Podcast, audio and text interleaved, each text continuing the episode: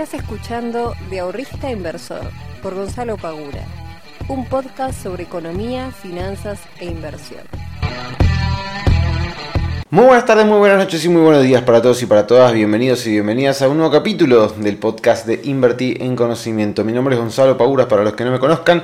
Soy el fundador de IEC y el responsable de traerte todas las semanas un nuevo capítulo donde voy a estar hablando sobre economía, sobre finanzas, sobre política, sobre inversiones que esa es la parte que más me gusta de todas las que te acabo de mencionar. Así que gente, bienvenidos a un nuevo capítulo.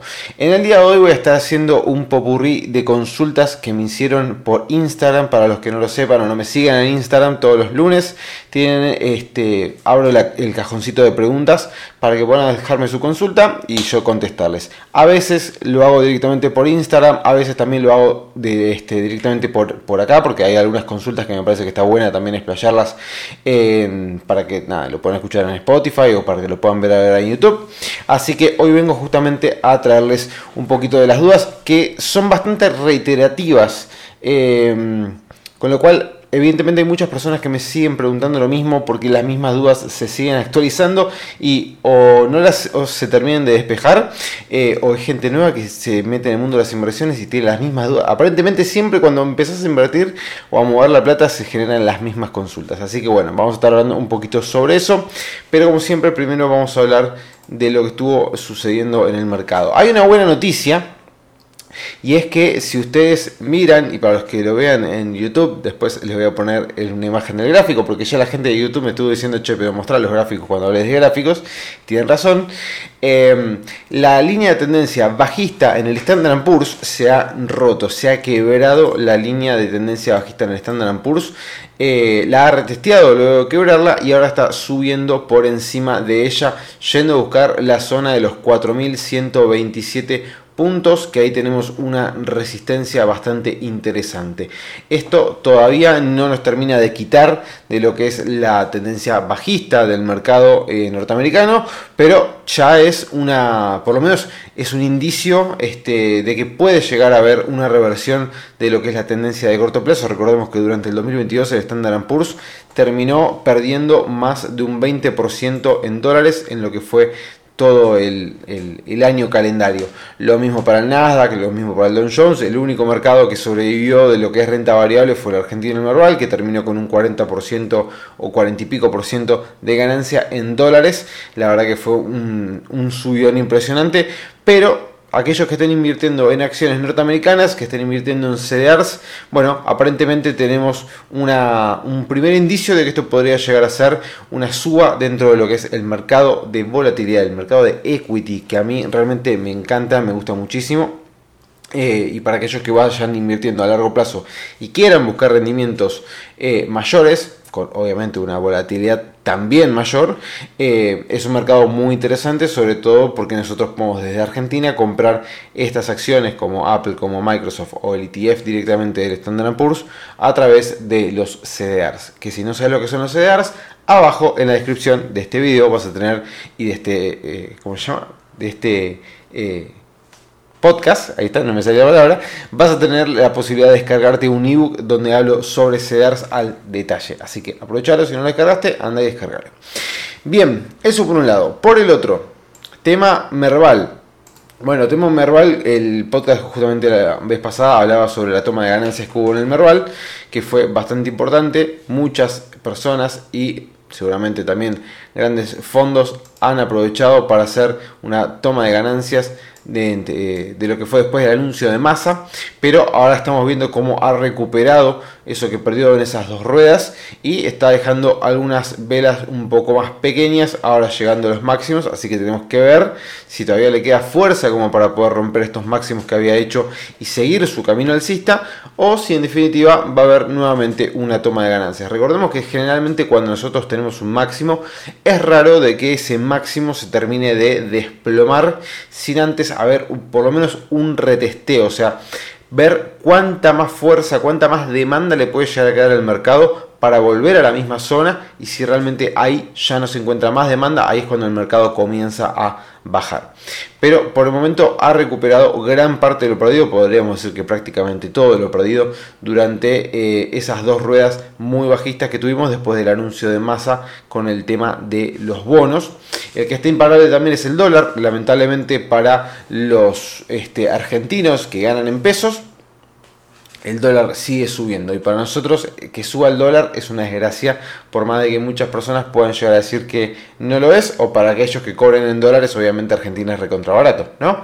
Pero eh, sigue subiendo, estamos a nada de llegar a los 400 pesos, ya sabemos que es inevitable que, va a llegar, ya sabemos que es inevitable que el, peso en algún momento llegue a los, al, perdón, que el dólar llegue a los 500 pesos, ya lo sabemos, eso va a suceder, eh, el tema es el cuándo. Eh, y como siempre digo, me parece a mí que si vos sos una persona que está queriendo comprar dólares, estar especulando demasiado por si puede llegar a subir, bajar dentro de 2-3 días para comprarlos, para mí no tiene demasiado sentido. Si vas a hacer grandes movimientos de dinero, bueno, quizás una especulación te pueda llegar a convenir, a ver si está, no sé, si puede llegar a algún tipo de retroceso o algo por el estilo. Ahora, si vas a comprar 100 dólares, si vas a comprar 200 dólares para ahorrar, estar especulando a ver si quizás baja un poco, a menos que haya este, una suba muy repentina, que nosotros ahí podamos llegar a estimar de que después de un máximo empiece a retroceder y comprar un poquito más barato, pero si no es el caso, me parece a mí que no tiene demasiado sentido estar especulando, porque ya sabemos que en algún momento va a llegar a los 400, ya sabemos que en algún momento va a llegar a los 500. Por lo tanto, la pregunta ¿Hasta cuándo va a subir el dólar? ¿O hasta cuánto puede ya subir el dólar? Sabemos que va a seguir subiendo. No sabemos cuándo exactamente, no sabemos cuándo va a llegar a los 500, pero sabemos que en algún momento va a llegar a los 500. Aquellas personas que compraron dólar eh, blue en su momento a 3.50, que después del 3.50 había bajado a 2.80 y toda la bola, dijeron, uy, no, ahora qué hago con los dólares, ¿Qué, ¿qué puedo hacer? Bueno, ya lo tenés a 3.81. Hay un costo de oportunidad que se asumió, pero digamos, la persona que compra dólar de 100, 200 dólares, difícilmente lo haga para especular, para hacer algún tipo de arbitraje o para especular una baja o una suba del tipo de cambio. Si no, ponete a hacer Forex y hacer este, directamente Forex en los mercados financieros, ponete a hacer trading de Forex y listo. No, no, tiene mucho más sentido si querés especular con, con, las monedas. Me parece a mí, es una opinión este, mía. En fin, dólar sigue subiendo, así que Fíjense qué hacen con su cartera, si están con mucha exposición en pesos, tengan cuidado con eso, porque si el dólar puede empezar a, barrer todos los rendimientos que se empiezan a obtener en pesos, va a ser un problema porque les va a licuar directamente todos los rendimientos eh, que vayan obteniendo, todas las tasas de interés en pesos, de plazo fijo, plazo fijo UVA, todo eso, si el dólar empieza a tomar temperatura o si sigue tomando temperatura, se los licúa automáticamente y su posición real en dólares termina siendo negativa. Así que ojo con eso, no es un tema menor este, al momento de armar una cartera de inversión. ¿Y qué me faltaba? Ah, el tema de criptomonedas. Si, si miramos, tenemos a Bitcoin ahora en 23 mil dólares, que había llegado hasta los 23.700 y monedas, si no me equivoco, 23.780, em, que ha logrado romper dos resistencias eh, que tenía plasmadas. ¿Cuál es el, el panorama para Bitcoin después de esta suba que estamos viendo? Por lo menos por ahora, pareciera ser un poco prometedor. No podemos cantar victoria, todavía falta muchísimo. Eh, la zona de los 25.200 dólares me parece una zona bastante más importante que las dos que rompió previamente. Pero sí es verdad que este impulso alcista, la verdad que es un poco alentador. Hacía bastante que no veíamos un impulso como este dentro del precio de Bitcoin. Si ustedes se fijan, desde por lo menos desde sí, julio, o no, perdón, desde marzo del 2022 que no vemos una suba eh, de esta magnitud, o sea, con esta velocidad, digamos. Eh, no solamente por un tema de volumen y de fuerza, sino un tema de velocidad de la suba. Eh, y ahora se viene manteniendo ahí, está aguantando, está haciendo este, claramente acumulaciones dentro de esos precios, así que esperemos que empiece a subir, esperemos que en algún momento va a tener que hacer un retroceso, eso sépanlo, eh, para poder obviamente hacer un movimiento más paulatino, si se quiere, un poquito más normalizado. Quizás pueda llegar a volver, si llega a la zona de 25, que pueda llegar a volver a la zona de 22.500 para luego seguir su camino alcista. Pero por el momento es prometedor esta suba tan fuerte y con esta velocidad en la suba que se está este, haciendo en Bitcoin. Y obviamente eso impulsa también a los mercados, eh, perdón, impulsa también a las otras criptomonedas que claramente han tenido grandes retornos. Una de ellas que yo por ejemplo vengo siguiendo es BRA que tuvo una suba del más de 200% en tan solo 15 días, o sea, una bestialidad de suba. y otra que viene subiendo bastante bien es FTM, que también viene teniendo una suba del 115% en muy pocos días. Así que está bueno si uno quiere meterse eh, para hacer un poquito de trading, está viendo volatilidades interesantes. Obviamente que tiene un montón de riesgos, tengan mucho cuidado. Pero se está poniendo interesante el mercado, empieza a ganar volatilidad, empieza a ganar volumen, que venía bastante planchado en las últimas semanas. Bien, Dicho todo esto, vamos a las preguntas que yo tengo acá en mi machete para no olvidarme de ninguna de ellas, porque si no me voy a terminar olvidando. Em, la primera de todas, que igual esto lo comenté en Instagram, me habían preguntado qué pasó con Maslatón, Sergio Massa y el tema de los bonos. Bueno, básicamente y resumidamente lo que se lo acusa a Maslatón, que también salió eh, el dibujante Nick, que hizo un dibujo en el diario, es este que supuestamente tenía información privilegiada, porque digamos, digamos ya se sabe, eh, está dicho por ambos, que entre Maslatón y Sergio Massa hay una según ellos, buena relación, no sé si amistad o lo que fuere, pero lo que se lo acusa a Maratón es que ya sabía de este anuncio de Sergio Massa y que operó bonos antes de que se diera el anuncio para aprovechar la suba de precios y así obviamente generar una rentabilidad con información privilegiada. Eh, esto está desmentido por Maratón, eh, Sergio Massa supuestamente está empezando eh, o mandó a investigar a quienes hayan operado bonos antes del anuncio, a ver si tenían información algo por el estilo, si hicieron algún tipo de movimiento este, en el mercado, especulando con el anuncio que iba a hacer el, ministro de Economía. Pero bueno, eso fue básicamente lo que terminó sucediendo. Em, otra pregunta, ¿se puede vivir del scalping? Esta es una pregunta que me hacen muchísimo y para mí es totalmente válida eh, porque sí, se puede vivir del scalping. El tema es que el scalping es eh, la reducción del trading a su mínima expresión. Es decir, si vos querés hacer trading, generalmente en la gran mayoría de los libros te van a hablar de day trading, es decir, hacer trading o en el día o si no de swing trading, hacer este, un trade más prolongado o hacer trading de varios días, varias semanas. Eso es lo más común que se puede llegar a hacer. El scalping es lo mínimo, es decir, operaciones que se cierran directamente en segundos, en minutos no más de, qué sé yo, media hora, ponerle como mucho. Eh, son operaciones realmente muy cortas. Al ser tan cortas, uno tiene que tener una precisión muy exacta de dónde va a ser la compra, dónde va a ser la venta y dónde va a ser el stop loss. Y tenés que atinarle, porque vos pones tu orden y el stop loss no lo vas a tener demasiado lejos. No que tenés un 20% para abajo y un 40% de profit. No, tenés muy poco margen stop loss. Entonces, tenés que realmente, que ustedes lo pueden ver en muchos videos de YouTube, ser un scalper sniper, o sea, poner el ojo en un punto muy concreto y buscar una ruptura de algún movimiento o algo por el estilo. O sea, ¿se puede vivir de scalping? Sí, se puede vivir de scalping, pero claramente para mí es la más difícil de todas las operaciones, sobre todo si no tenés conocimientos en trading. Si vos querés empezar en el trading, empresa en este, temporalidades más amplias, donde los movimientos puedan llegar a ser más normalizados. Cuanto más baja la temporalidad, mayor volatilidad y mayor probabilidad hay de que te puedas llegar a equivocar. Otra pregunta. ¿Hay un broker mejor que otro o son todos más o menos lo mismo? Me preguntaban. Bueno, la realidad es que todos los brokers acá en Argentina son más o menos lo mismo. Algunos pueden llegar a tener algunas variaciones en, por ejemplo, los activos que te ofrecen. Esto lo he mencionado en otros capítulos del podcast, pero muchos como, eh, por ejemplo, Bull Market tienen muchísimos fondos comunes de inversión que hay otros brokers que no te ofrecen. Eh, mismo pueden haber algunos fondos que, no sé, en invertir online, que Bull Market no los tenga, por ejemplo. Entonces, en ese tipo de cosas se puede llegar a distinguir. También se puede llegar a distinguir de que quizás algún broker tiene una aplicación para el teléfono celular que es mucho más eh, accesible, que es mejor, que está mejor hecha, este, que está mejor programada, que funciona mejor, que quizás otro broker que no la tiene muy actualizada o no le da demasiada importancia a la aplicación y sí le da más importancia a lo que es la plataforma en la PC. Eh, hay algunos que tienen una plataforma en la PC, lo que es el dashboard, eh, mucho más ameno este, o más innovador, más nuevo, más lindo, no sé, como quieran llamarlo.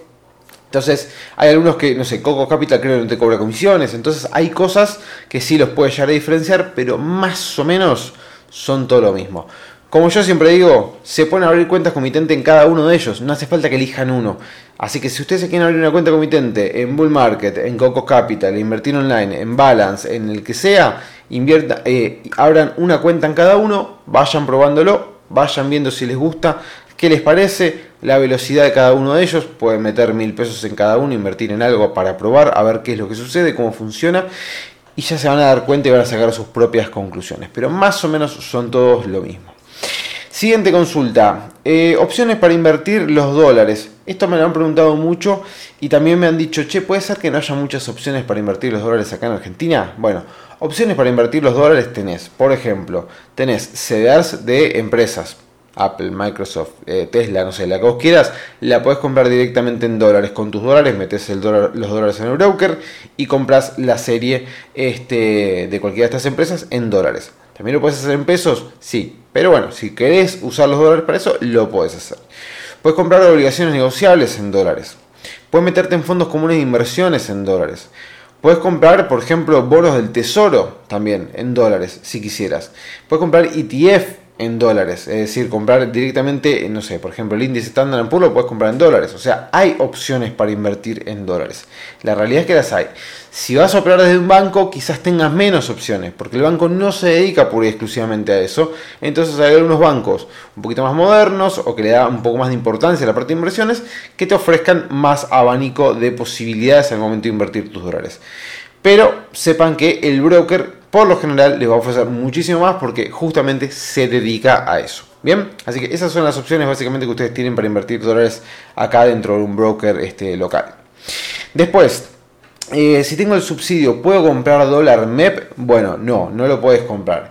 Ahora, hay una cuestión que yo he visto bastante que me ha llegado eh, por varias personas que me dicen, che, yo tengo el subsidio, pero se me cayó el termo, yo tengo el subsidio, pero pude comprar dólar MEP. Eh, ¿Pasa algo? Bueno, ahí hay dos cuestiones. Una cosa es el si vos podés o si vos debés. Vos no deberías comprar dólar MEP o no deberías poder comprar dólar MEP. Si tenés el subsidio, lo que dice es, aquellas personas que tienen subsidio no pueden comprar o no pueden operar dólar MEP, no pueden hacer dólar bolsa. Bien, ahora, que vos entres a tu cuenta comitente, lo intentes hacer y te deje hacerlo son dos cosas totalmente distintas. Son dos cosas totalmente distintas. Quizás puedas hacerlo, porque la plataforma te lo permite, pero como vos tenés el subsidio no deberías poder hacerlo. ¿Bien?